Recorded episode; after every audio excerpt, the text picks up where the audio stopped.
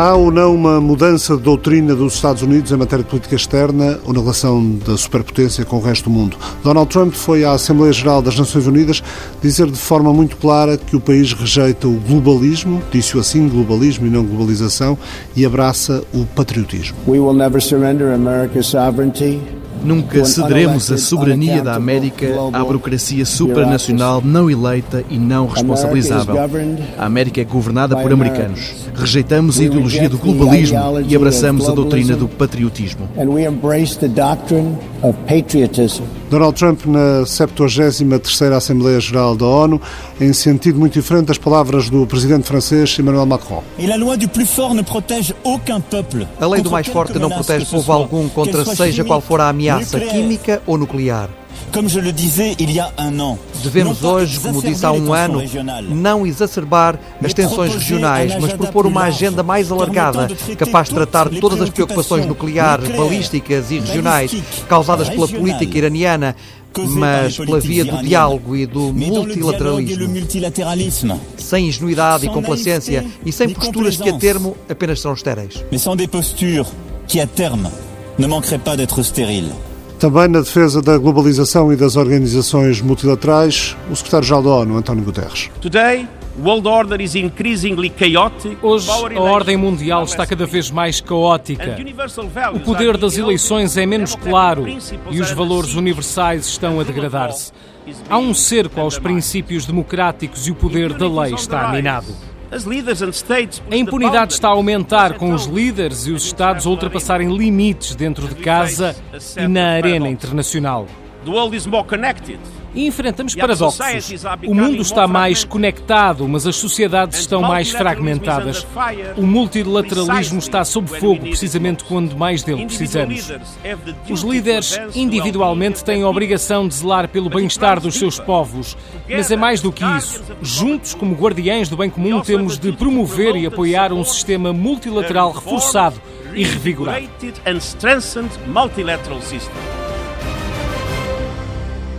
Professor Carlos Gaspar, por aquilo que defendeu ao arrepio uh, do que foi a tradição americana do pós-guerra, podemos considerar que, em termos de Assembleia Geral da ONU, Donald Trump acaba por fazer um discurso marcante de viragem em termos do, do que foi sendo o papel dos Estados Unidos na, nas Nações Unidas? O presidente Donald Trump, já o ano passado, tinha uh, pronunciado um discurso marcadamente uh, patriótico.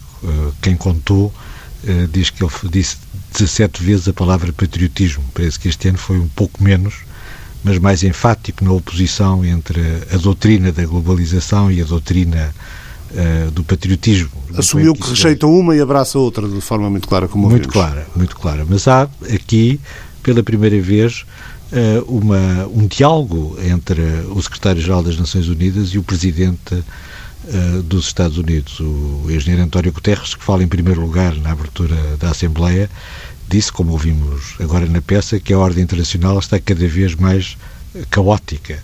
E o presidente Donald Trump confirma que ela está caótica quando diz que os Estados Unidos não estão dispostos a defender a ordem multilateral. Se os Estados Unidos não estão dispostos a defender a ordem multilateral que eles próprios eh, inventaram depois da Primeira Guerra, depois da Segunda Guerra eh, Mundial, mais nenhuma outra potência uh, tem condições para uh, o fazer. E, nesse sentido, dá razão ao secretário-geral que diz de uma maneira muito clara que a ordem internacional está cada vez mais caótica. Quando o Presidente dos Estados Unidos diz que esperava uma reforma da ONU que não foi feita e anuncia cortes no contributo americano para missões de paz, isso não pode colocar em causa eh, operações eh, de paz internacionais que estão no terreno desencadeando conflitos ou fazendo retomar conflitos sobre os quais os Estados Unidos, mais tarde ou mais cedo, eh, terão de ser chamados a ter voto na matéria, a ter de intervir de algum modo. Ou seja, eh, a própria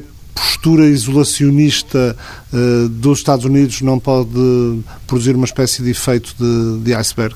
O isolacionismo parece-me um termo excessivamente forte, mas os Estados Unidos, desde o presidente Barack Obama, que resolveram diminuir drasticamente as suas intervenções uh, externas. A guerra da Síria é o caso mais exemplar e mesmo o presidente Trump limitou-se, no caso da guerra da Síria, a uma intervenção pontual e cirúrgica nada comparado com as antigas intervenções dos Estados Unidos. Por outro lado, continua a haver um número importante de missões eh, militares internacionais das Nações Unidas.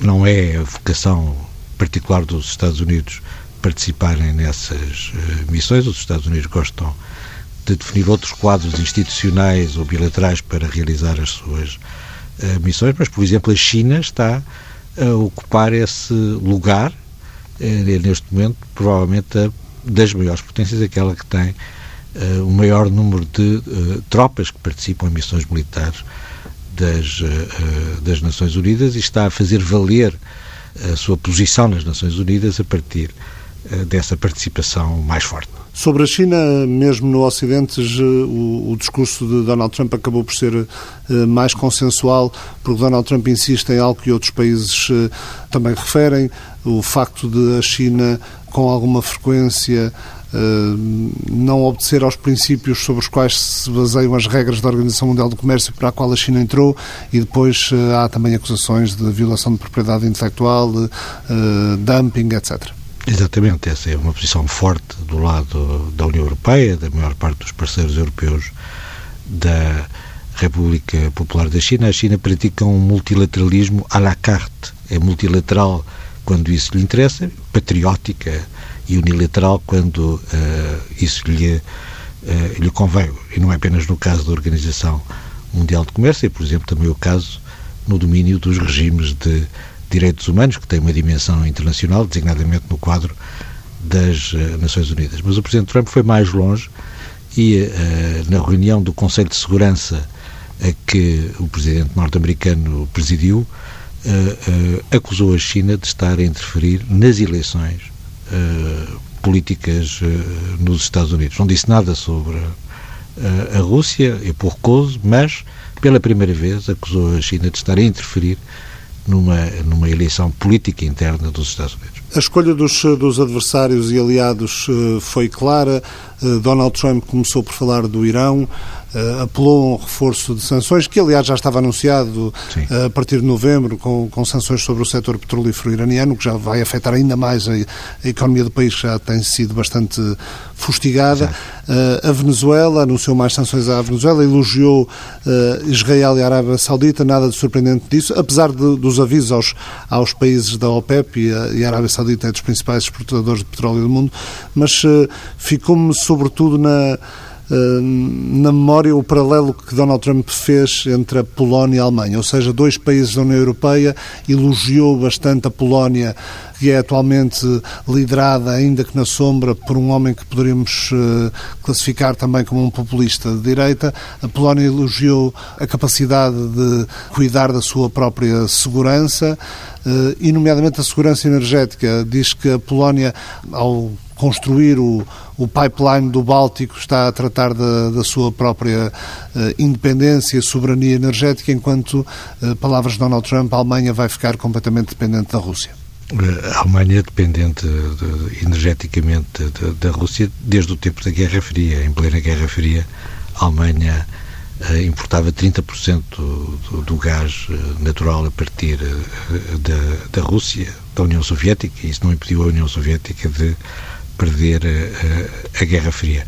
O Presidente Donald Trump está a tentar formar uma rede de uh, parceiros uh, internacionais uh, entre italianos, húngaros, polacos, eventualmente amanhã brasileiros, outros, que escolhe designadamente para fazer valer, sobretudo do ponto de vista da política interna, que a imagem que uh, os comentadores norte-americanos querem projetar do isolamento externo dos Estados Unidos uh, uh, não é verdadeira e de que há uma nova vaga de políticos, de políticos nacionalistas, populistas, reacionários que pensam como o Presidente dos Estados Unidos e seguem a mesma doutrina do patriotismo contra a globalização e contra o multilateralismo. Ele, infelizmente, tem uma parte de razão. Ele não está uh, tão isolado como uh, seria de esperar à primeira vista. E está relacionado com Donald Trump, uh, a sua sugestão de leitura para esta semana? É verdade. O Tiago Moreira de Sá e a Diana uh, Solar, meus colegas no Instituto Português de Relações Internacionais, escreveram o primeiro livro português sobre o presidente Trump e a sua política externa, que tem um título uh, que me parece muito adequado, o método uh, no caos, uh, e há um certo método no caos aparente do discurso, das narrativas, das políticas de Donald Trump. Donald Trump está a impor uma estratégia de retraimento dos Estados Unidos, está a pôr em causa a continuidade da ordem liberal que os seus antecessores uh, construíram desde pelo menos 1945, está a pôr em causa a natureza uh, especial da comunidade das democracias no Atlântico uh, Norte em nome de uma nova doutrina nacionalista que tem um eco muito forte nos Estados Unidos e que tem uma recepção muito forte, positiva, entre a grande maioria dos eleitores republicanos.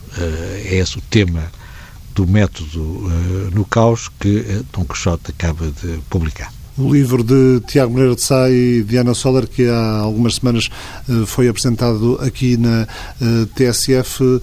Professor Carlos Gaspar, deixe-me só pegar numa, numa das questões suscitadas por este novo tipo de liderança nos Estados Unidos.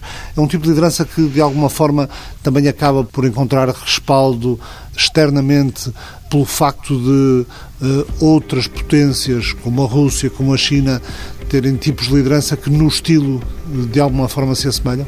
Não apenas no estilo, aliás, no estilo há uh, variações, não é? O presidente Putin quer convencer-nos de que é o melhor defensor do Ocidente e o presidente Xi Jinping quer convencer-nos de que é o melhor defensor da globalização, mas quer os dirigentes russos, quer os dirigentes chineses seguem a doutrina da defesa estrita e limitada dos seus interesses nacionais. Mas isso é de esperar, sempre foi assim. A Rússia e a China não têm nenhuma contribuição relevante para a construção da ordem internacional. Ao contrário, os Estados Unidos imprimiram à sua ordem internacional um ideal, um ideal de eh, convergência, de responsabilidade, de respeito pelas normas do direito internacional e só os Estados Unidos é que podem, porque são uma democracia, podem impor o respeito por essas regras. Mas se os Estados Unidos desistiram de defender essa ordem, então